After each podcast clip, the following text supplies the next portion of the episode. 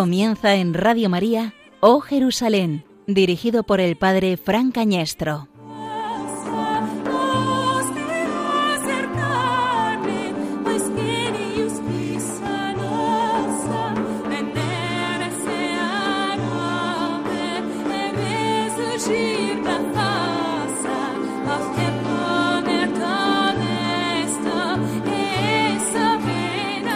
El Espíritu Santo dijo a los discípulos, Levantad a María, la Señora, y salid de Jerusalén por el camino que va a la cabecera del valle de este lado del monte de los olivos, donde hay unas cuevas, una exterior grande, otra dentro de esta, y una interior pequeña y con un estrado a su lado este.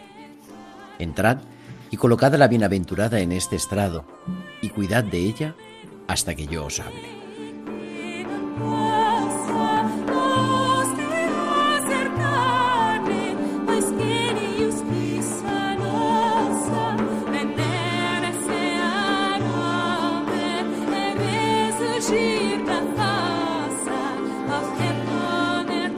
Queridos oyentes de Oh Jerusalén, en esta noche la que ya saludamos la madrugada, la aurora del domingo, hemos celebrado con gozo el tránsito de la Virgen María, como hemos escuchado en este Evangelio apócrifo del siglo II de la dormición de la Virgen María.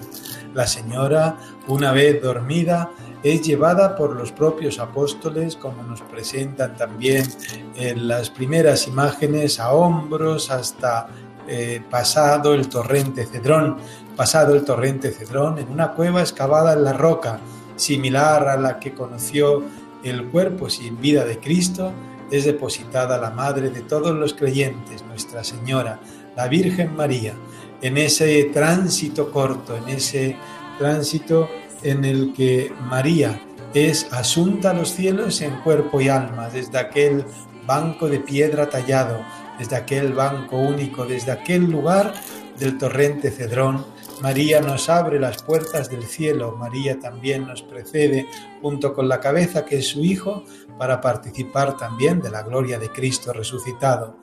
El dolor se llena enseguida de alegría y de gozo al saber que Nuestra Señora la Virgen es llevada a los cielos, ha triunfado sobre la muerte, ha triunfado también sobre las penas de este mundo.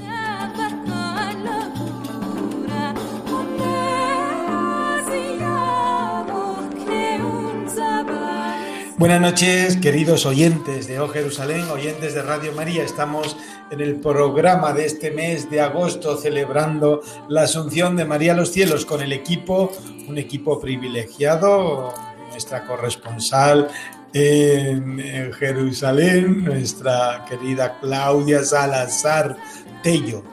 Buenas noches. Hola, hola, buenas noches, Fran, buenas noches, Gerardo, ¿cómo estáis? Feliz Día de la Virgen. Gerardo, le saludamos ahora. Gerardo, buenas noches también en Madrid. ¿Qué tal? ¿Cómo está? Pues muy buenas y calurosas noches en este 15 de agosto. Bueno, ya 16 de agosto. Ya 16 de agosto. Bueno, pues en esta noche Gerardo, de, brevemente cuál es el contenido de nuestro programa. Pues vamos a hablar de lo que hemos celebrado en este día, de la fiesta, la solemnidad de la Asunción de la Virgen María, una fiesta de origen ortodoxo que llaman la Dormición de la Virgen. Es a partir de ese texto con el que abríamos el programa La Dormición Virgen, la Dormición de la Virgen o el traslado de la Virgen. Y vamos a viajar hasta los lugares en Jerusalén, a los lugares donde María pues terminó su vida, murió y desde donde ascendió al cielo. Esa es la fiesta que hemos celebrado hoy y que vamos a vivir en esta peregrinación virtual en O Jerusalén en esta noche. Muy bien, pueden conectarse nuestros oyentes con nosotros a través de nuestro Twitter o h eh, arroba oh jerusalén o también a nuestro correo electrónico o jerusalén arroba radiomaria.es y desde aquí le daremos eh, cumplida respuesta a sus peticiones y a sus comentarios.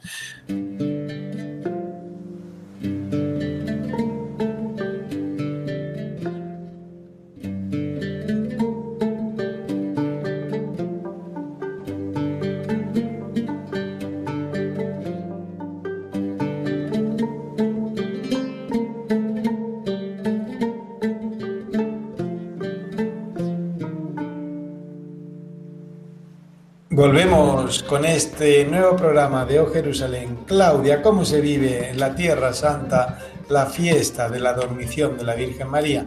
Hay que decir algo a los oyentes, a lo mejor que siempre llama muchísimo la atención a los peregrinos.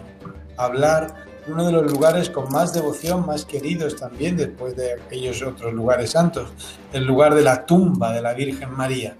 ¿Verdad, Claudia? ¿Qué nos decís vos desde allá? Yo creo que es una de las fiestas más entrañables que tenemos, ¿no? Y de los momentos también eh, más importantes cuando estamos aquí de peregrinación. Eh, realmente la, vida de la Virgen y su desenlace para nosotros es, es, muy dulce, ¿no? Cuando hemos aprendido estos nombres de la dormición de la Virgen o el tránsito de la Virgen María, ¿no? Yo recuerdo en mi ciudad hablar de Nuestra Señora del Tránsito, este momento, ¿no? De pasar de la, muerte a la vida realmente, a la vida eterna, a la vida verdadera. Em, es, muy lindo, sobre todo en la parte del Monte Sión, ¿no? Recordamos el Monte Sión opuesto, por así decir, de enfrente al Monte de los Olivos, el lugar donde realmente la tradición coloca la muerte y dormición de la Virgen María, que ella habría sabido por el ángel una vez que iba caminando al Monte de los Olivos, que, pronto iba a ser su desenlace, que Jesús iba a venir a buscarla. Es decir, los apócrifos nos hablan de que la Virgen sabe que ha llegado su momento. Gerardo, ¿cómo hablar de la tumba de la Virgen María? Bueno, la tumba de la Virgen María es como la tumba vacía, como la tumba de la resurrección de Jesús.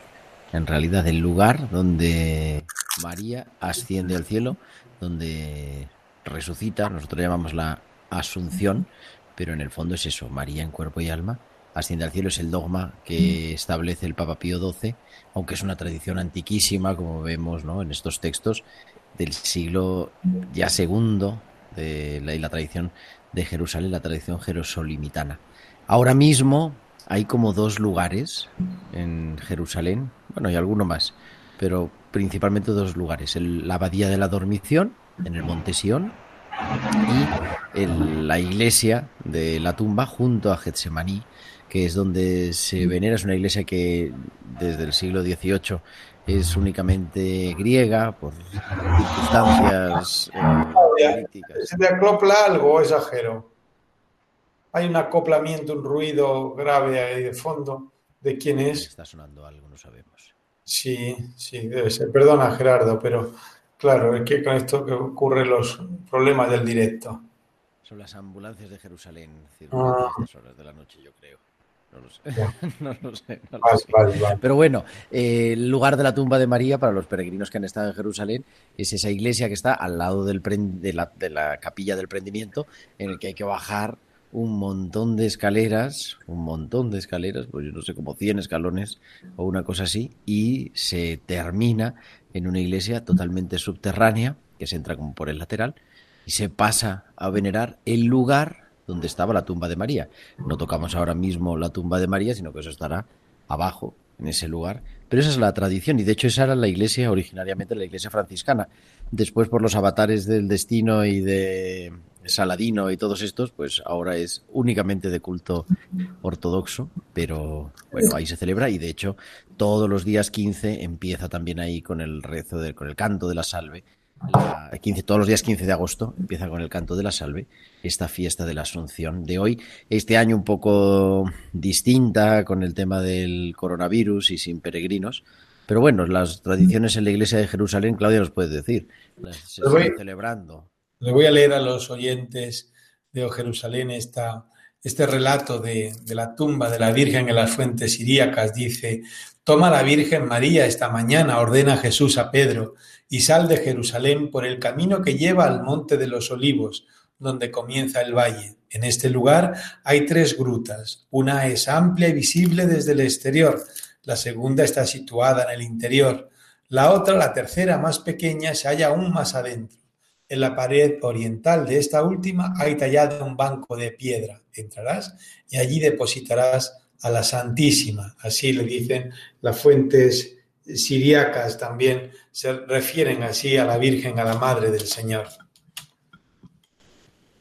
Y todo eso recoge, ¿verdad? Recoge la tradición, esa tradición antiquísima que se pierde en el tiempo y que además la arqueología también nos recuerda, yo, Claudia, ahí nos puede iluminar, ¿verdad? Que la arqueología no demuestra, pero sí pone en camino que todos los eh, restos arqueológicos nos hablan de una tradición muy antigua en esos dos lugares, en la actual Basílica de la Dormición y en la actual Basílica de la Asunción.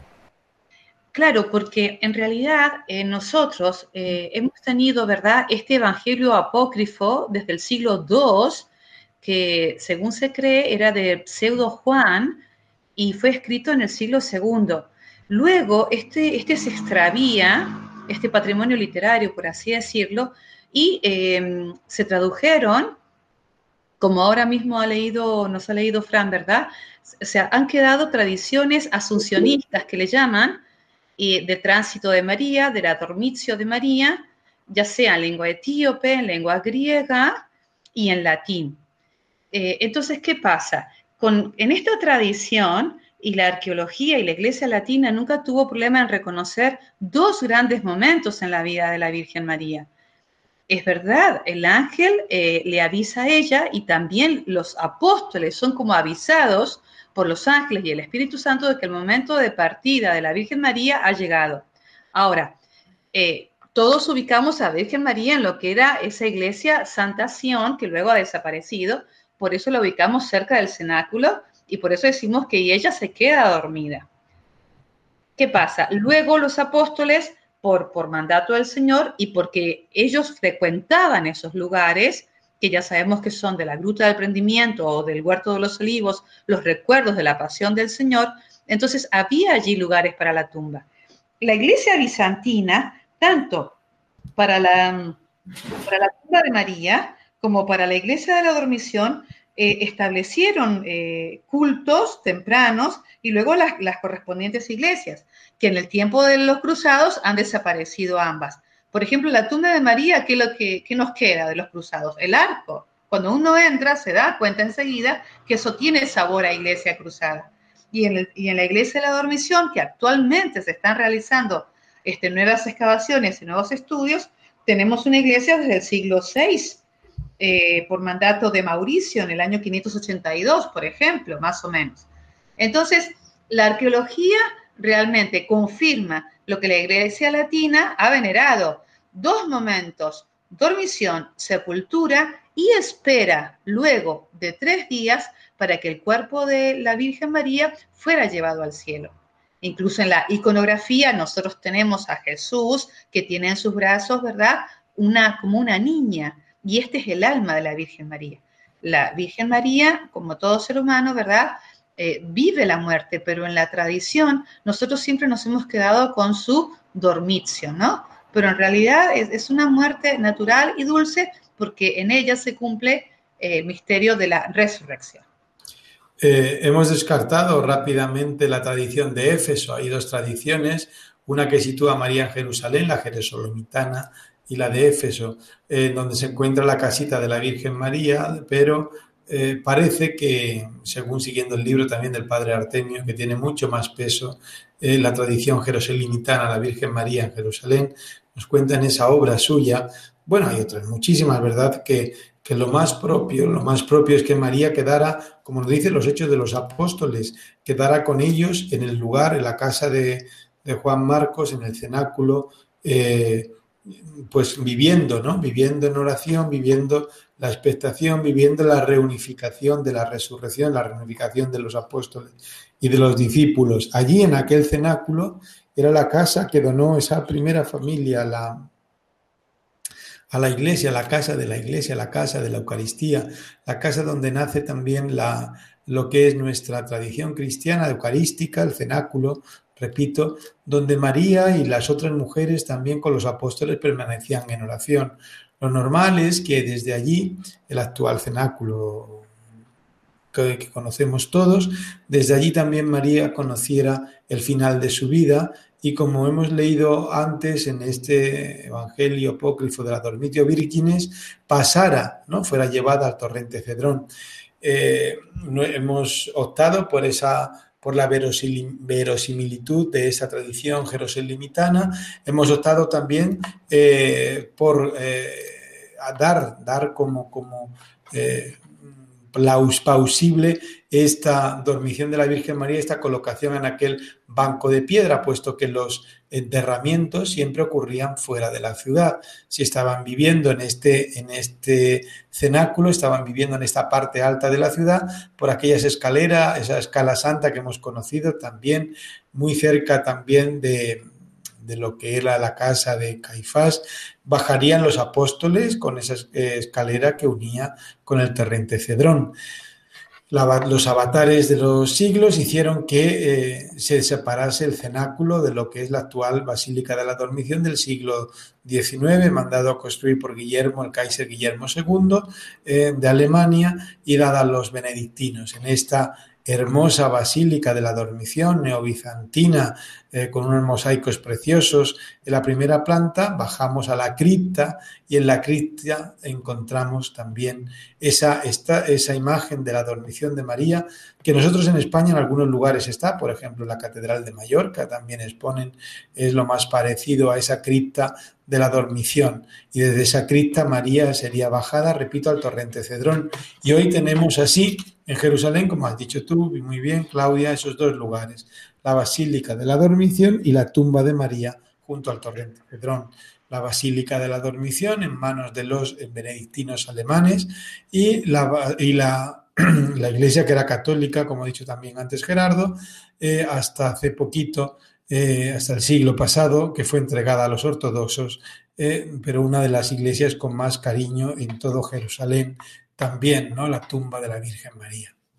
Sí, ahí el, padre Artemio, como recordabas en ese uno de sus montones de libros, La Virgen María en Jerusalén, descarta el viaje, porque hay, hay diferentes versiones. La tradición jerosalemitana está tremendamente fundada y se pierde en la historia. Hay quien dice que la Virgen pudo ir a Éfeso y luego volver otra vez a Jerusalén. Fray Artemio descarta más que otra cosa por la fecha, por ejemplo, que San Pablo visita Éfeso, teniendo en cuenta la fecha que San Pablo visita Éfeso y que parece que no hay rastro de Juan todavía allí, parecería extraño que María, aunque hubiera sido muy joven al nacimiento de Jesús, pues seguramente estaría rondando más de los 70 años en la época en la que fue Juan a Jerusalén. Con lo cual, la que fue Juan a Éfeso, con lo cual sería complicado que con 70 años, que era una edad ancianísima, una persona anciana, anciana, anciana, anciana, como de 100 años ahora o más, eh, pudiera hacer un viaje desde Jerusalén hasta Éfeso. Y es verdad que los evangelios, los primeros siglos no, no, no nos dicen nada, ¿no? Tenemos esas dos tradiciones. Ahora, parece también exegéticamente la más probable es la presencia de María en Jerusalén, aunque está muy bonito ir a la casa de María en Éfeso, que hemos estado hace un año precisamente. Y bueno, pues es una manera también de tener una presencia cristiana ahora en esas tierras de Turquía, con esa imagen grandísima que hay allí en el exterior de la Virgen, pero bueno, en otras, en otras circunstancias totalmente distintas y desde luego con una tradición pues diferente, menos consolidada. Ahora, Claudia, en el que nos cuente también, ¿no? Cómo se celebra en Jerusalén, pero claro, es una tradición multisecular la celebración de esta fiesta, tanto por parte de los católicos como por parte de los ortodoxos. La celebración en Jerusalén, pues es tremendamente antigua y además la arqueología, como nos decía Claudia, pues también pone eso de, de manifiesto, ¿no? Y además esto es O Jerusalén en Radio María yo creo que una de las, de las cosas más bonitas que se viven ¿no? al venir a Jerusalén o, al vivir aquí, y es que a pesar de, nuestras diferencias ¿no? con nuestros hermanos ortodoxos, también nosotros aprendemos a admirar el modo devocional o piadoso que ellos también tienen, ¿no? de relacionarse el Señor con la Virgen María en momentos como estos, ¿no? Mm, ellos eh, también han, tienen arraigado y han desarrollado una procesión que va desde el Santo Sepulcro al torrente del Cedrón conmemorando esto. Y sobre todo, ¿no? Eh, cuando nosotros estamos aquí nos llama la atención cómo, cómo, ellos son tan devotos de tocar esta imagen que tiene eh, tanta fuerza de, de presencia real, salvífica. Es decir, para nosotros es la Eucaristía, ¿verdad? Y también tenemos nuestras imágenes que veneramos. Pero para ellos el icono tiene muchísima fuerza y es realmente emocionante ver salir al patriarca desde el Santo Sepulcro, todos en procesión, acompañando a, la imagen de la Virgen. Nos detenemos en varios lugares para orar, para tocar esta imagen, para rezar por la persona que viene a tocar esta imagen. A veces la persona dice cuál es su intención. Eh, son momentos eh, muy sentidos, ¿no? Que solamente eh, se pueden valorar, vivir desde dentro. Porque a lo mejor un espectador dice, uy, qué exagerados que son, ¿no? Pero realmente desde dentro uno dice, bueno, es tan grande para ellos la presencia de la Virgen en la imagen de un icono, que, el patriarca la lleva bien custodiada y es la que se lleva desde el Santo Sepulcro, se custodia en el Valle del Cedrón y está, está todo el día esta imagen y por la noche vuelven. Y es, una fiesta muy colorida también para ellos. Eh, como digo, vienen siempre de, muchos lugares, de muchos sitios, y, aunque a lo mejor para nosotros nos faltaría el canto, pero no falta esas paradas y esos momentos de gran devoción y de gran respeto y de gran fe en que la Virgen va a otorgar alguna gracia, ¿no? Que a nosotros nos recuerda esta vocación de María, mediadora de todas las gracias. En definitiva, es esa creencia, es ese sentir que nosotros tenemos una mamá, ¿no? Un culto tan distinto a nuestros hermanos ya evangélicos o protestantes, ¿no? Sí, pero ¿verdad que Oriente nos devuelve un poco la sencillez de nuestra fe occidental perdida? Creo que hemos querido hacer o hemos hecho de los últimos años a veces una fe más cerebral que, emocional. Y creo que Oriente nos conecta, la piedad, la, celebración, la religiosidad oriental nos devuelve de nuevo unas raíces que también estaban en nuestra, en nuestra cultura, pero que por una mala quizás interpretación del Concilio Vaticano II o calculo yo, a lo mejor hemos secado demasiado también la fuente del sentimiento, de la expresión externa de nuestra fe. Lo hemos reducido todo eh, en exceso. ¿No lo veis así un poco? Sí, hombre, y además yo creo que de manera especial en España y en los países latinos. Eso se pone de manifiesto y sigue siendo importante tocar, ¿no? Ahora, en, en este momento que vivimos con el COVID, uno de los problemas es que hay personas que siguen llegando y tocan los pies de, el pie de San Antonio, el abrazo del santo. El pie de San Antonio siempre se puede tocar. ¿El qué? Que siempre se puede tocar el pie de San Antonio. pero, es, pero es verdad, eso quizá en, los últimos 100 años en la iglesia latina, sobre todo, porque también los católicos orientales siguen viviendo la misma espiritualidad que los ortodoxos orientales, ¿no? Ese tener que tocar y conmueve entrando yo aquí en Madrid mismo, en Madrid, en la Catedral Ortodoxa Griega, cómo entra la gente con esos dos iconos que están siempre en la entrada de las iglesias ortodoxas, ponen, le dan así con, la frente o con, la cabeza, ¿no? Ese, esa necesidad de tocar y esa presencia real. Para ellos son los iconos y, la, como dice, ¿no? Además es, es simpático ver al patriarca, como decía Claudia, ¿no? Con el icono en brazos que claro, no, es como una imagen parece más en 3D, el icono es en dos dimensiones, pero para ellos es la importancia de los iconos, no solo, de hecho además los iconos es como una, un sacramental en el que de alguna forma se está venerando verdaderamente al santo, no solo recuerda, sino hay, una fuerza. Eso es la definición del concilio de Nicea, ¿no? Lo, sobre los iconos, ¿no? sobre la imagen, que el que venera la imagen está venerando, dando el culto a lo que esa imagen representa, ¿no? y por eso se permite. Pero, pero en, la iglesia occidental nuestra latina, eh, yo no sé si en Argentina, pero en España se quitaron todos los santos, se quitaron, se almacenaron de las iglesias, dejamos unas iglesias feas, de ladrillo, generalmente, sin ninguna estética y sin ningún santo al que encomendarse tampoco. Yo creo que se trata de, un equilibrio, ¿no? Em, a lo mejor eh, nosotros o el Vaticano o a lo mejor se quiso corregir en el camino de la espiritualidad del pueblo, de, cada uno de nosotros, ¿no? Eh, a lo mejor perdernos en el camino para llegar a Jesús y, y luego, ¿verdad? Claro, quitaron, ¿no? Con buena intención, muchos medios, ¿no? O como ha dicho Gerardo, muchos sacramentales a través de los cuales también se ayudaba a llegar a la presencia de Jesús, ¿no? Esto es un tema amplísimo, pero sí que, por ejemplo, llama la atención eh, el patriarca ortodoxo cómo lleva la imagen de la Virgen, porque no la lleva en alto, la lleva pegada a sí mismo la lleva, eh, como en brazos, como la lleva pegada a su cuerpo, ¿no? Es, un momento de mm, es un momento de, cuidar a la Virgen y de sentirse cuidados por ella, ¿no? En ese sentido, eh, nuestros hermanos, como lo ha dicho, lo has dicho ahora, Fran, ¿no? Eh, nosotros mirándoles a ellos, realmente nos admiramos de esta fe porque en el tocar es recibir gracia. Nosotros en Argentina teníamos esta expresión, no sé si en España se quedó también en el olvido, pero es tomar gracia.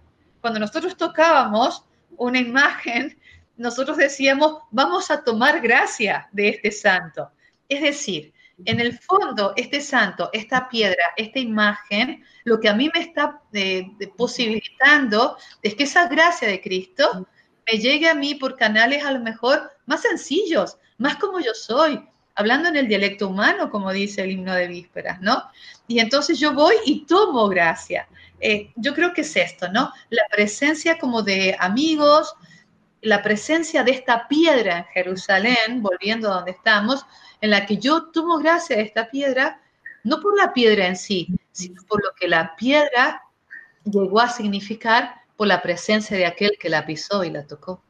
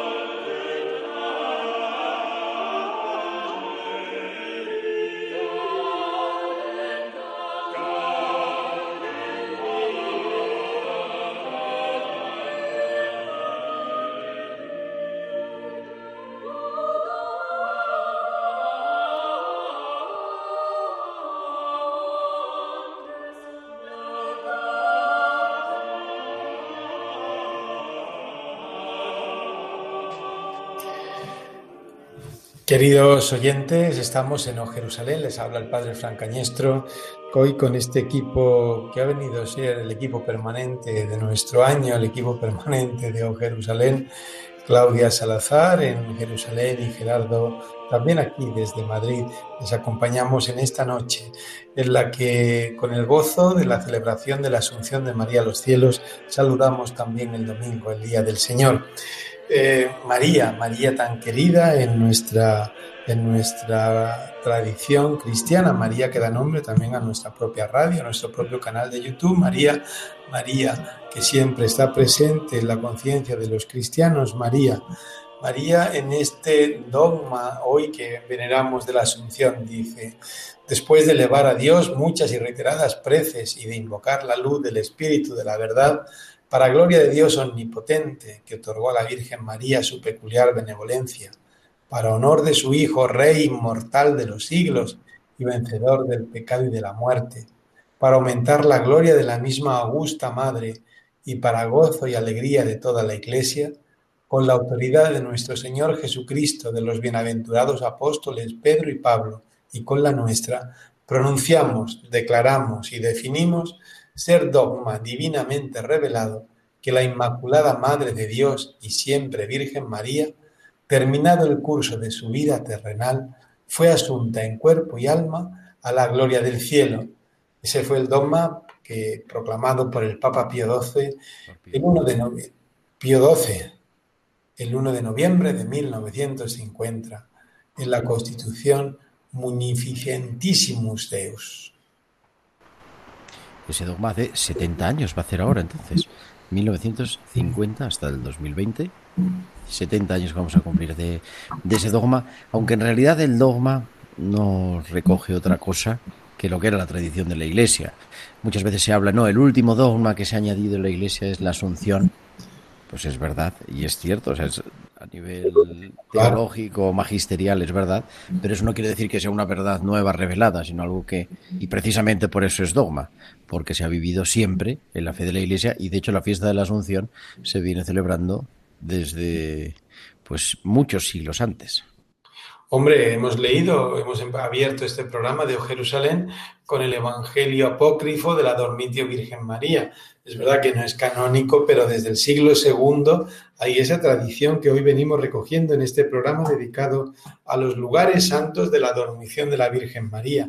Eh, eh, desde el siglo II los cristianos, o desde el siglo I los cristianos, pero el siglo II por escrito, lo cual recogen una tradición ya litúrgica, celebrativa, anterior a ellos. ¿no? Cuando decimos siglo II, ya nos estamos refiriendo que en el siglo I ya estaba esta fiesta instituida en Jerusalén queridos oyentes de Radio María, queridos oyentes de Jerusalén, desde el siglo II tenemos los textos de cómo fue el traslado del cuerpo de la Virgen María al torrente Cedrón a la tumba de la Virgen de donde fue asunta a los cielos, lo cual este dogma tiene unas raíces desconocidas, creo yo, que también en Occidente.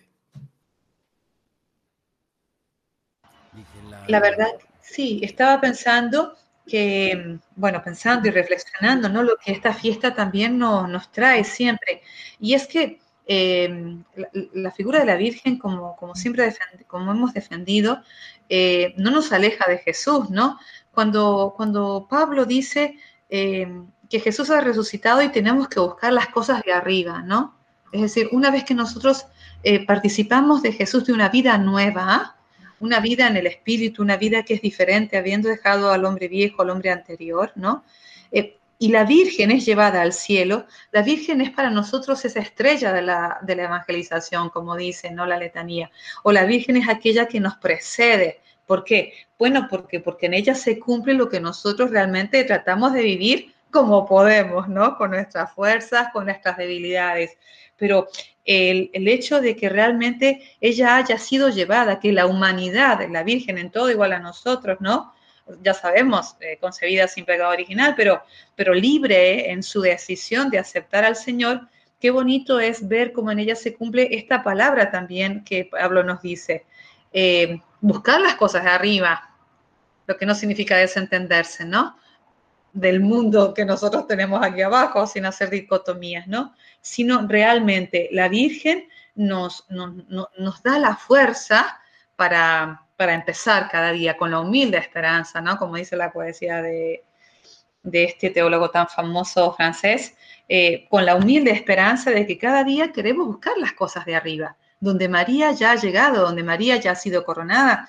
Si bien tenemos los textos apócrifos, como nos ha dicho Fran para empezar, el Apocalipsis sí que nos presenta a la Virgen ya coronada, triunfante, el Hijo ha sido salvado, ella ha dado a luz con dolor, pero el, el niño es salvado y ella es coronada y de alguna manera que se cumple ¿no? aquel protoevangelio que ella ha sido la única capaz de pisar esa serpiente. ¿no?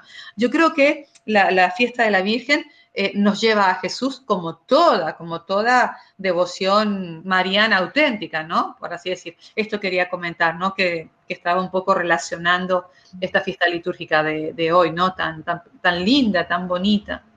Sí, una dimensión también eclesiológica, ¿no? Que está, lo introducías un poco, Claudia, pero en ese sentido, que además lo hemos rezado hoy en el prefacio, María es figura y primicia de la Iglesia.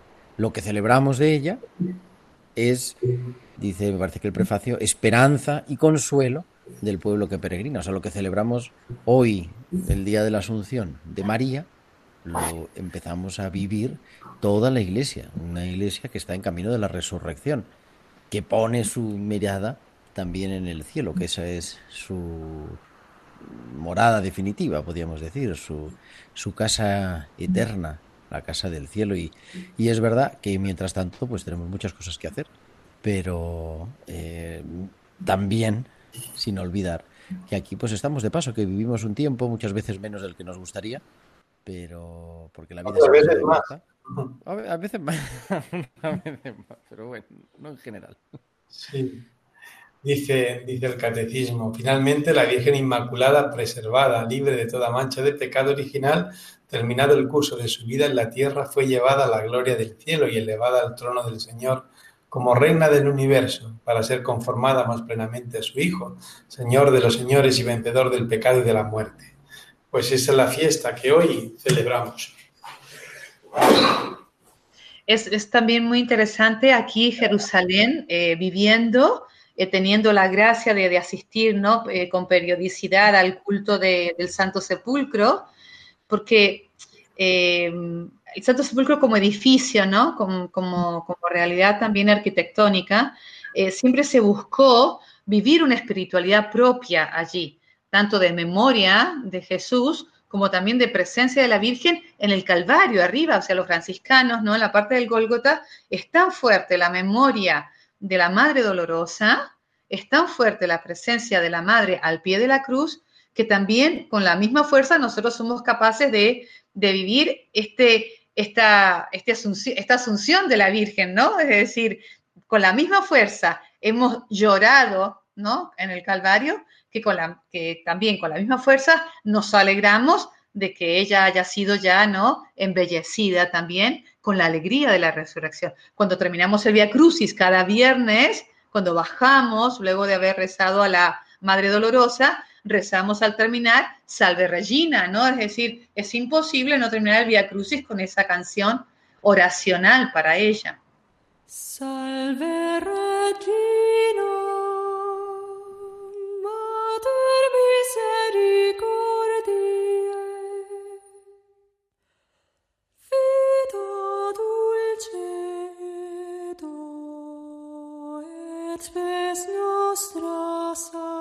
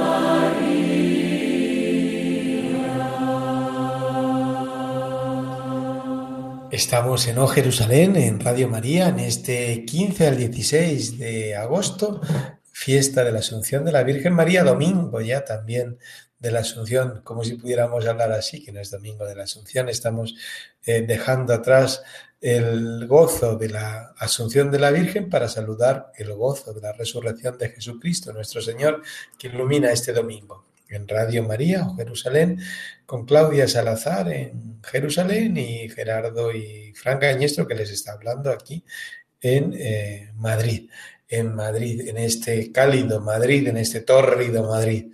Eh, acabando ya nuestro programa dedicado a la Asunción de la Virgen María, eh, dedicado a esos tres lugares, no hemos mencionado, yo creo que hay tres lugares por excelencia en Jerusalén, en, en Tierra Santa, dedicado a la Virgen.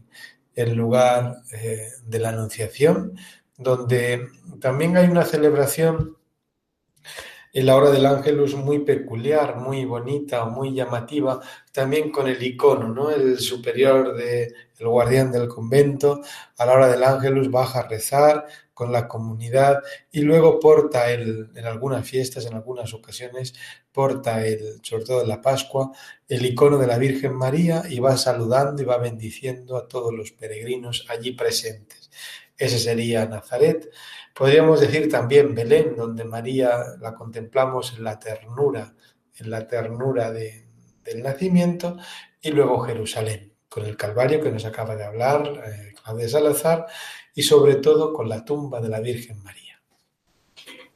Hay un, cuando vamos con los peregrinos, o cuando íbamos con los peregrinos, porque ya no sabemos cómo está la cosa, eh, un momento que siempre es impresionante, no sé vosotros también en vuestra experiencia, ¿no? Al llegar a la Basílica de la Dormición, pues una basílica imponente, se entran los mosaicos, la imagen de Moisés, la imagen de Elías, el, allí puesto en el suelo los, el, el signo, los signos del zodiaco, ese signo de toda la creación, y se baja a la cripta, y al bajar a la cripta, como que la película cambia.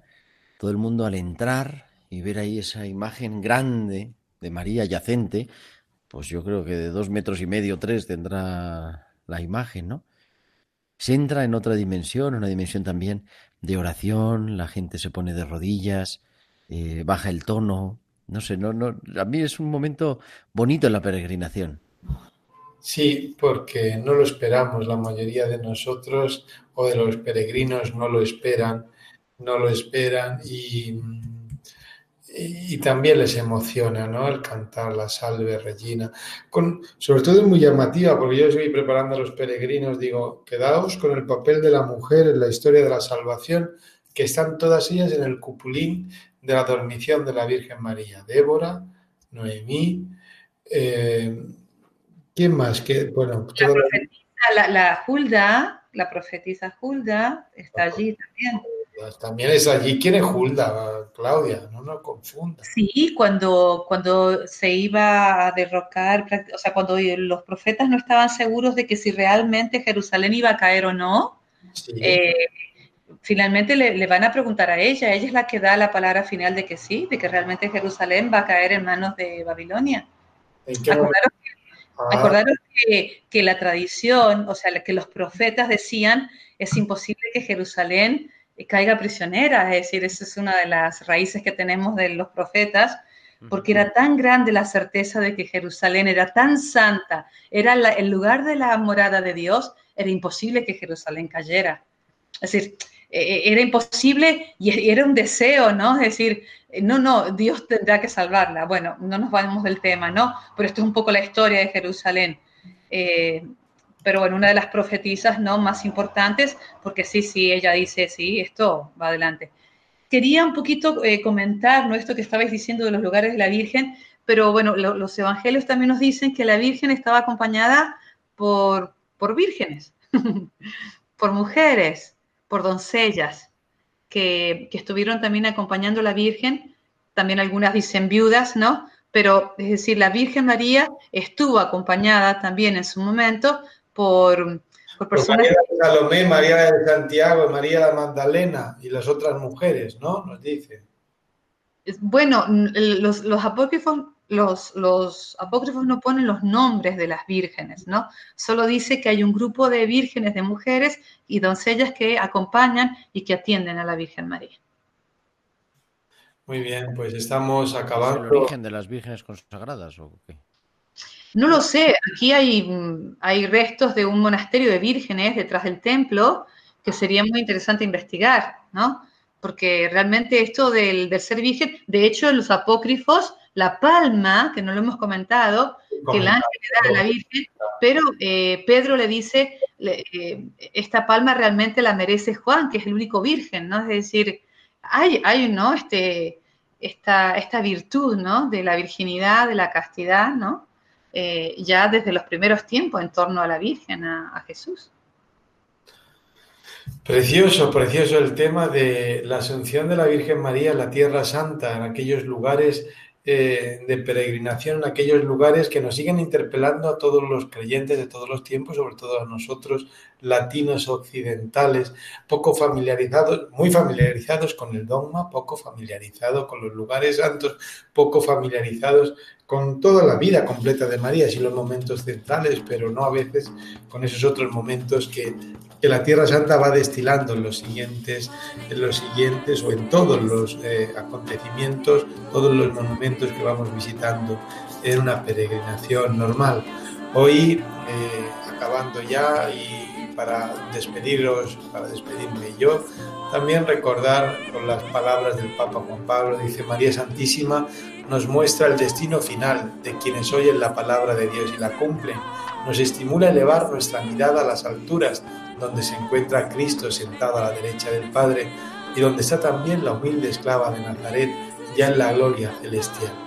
Queridos oyentes de Radio María, queridos oyentes de Oh Jerusalén, nos encontramos, nos encontramos en, en este último programa de agosto, eh, despidiéndonos y celebrando también con María la gran fiesta.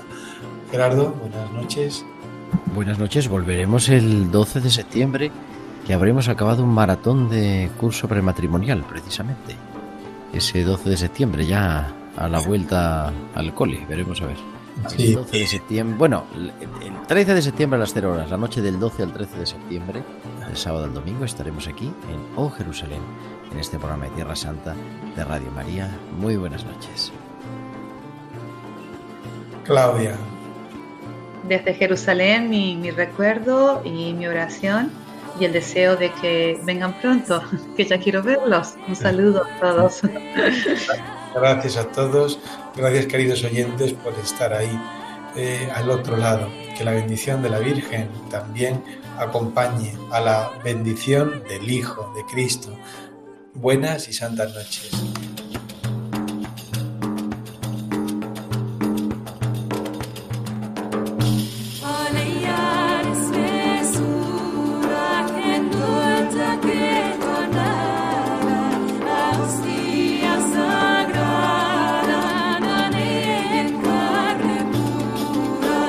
Y así finaliza Oh Jerusalén, dirigido por el padre Fran Cañestro.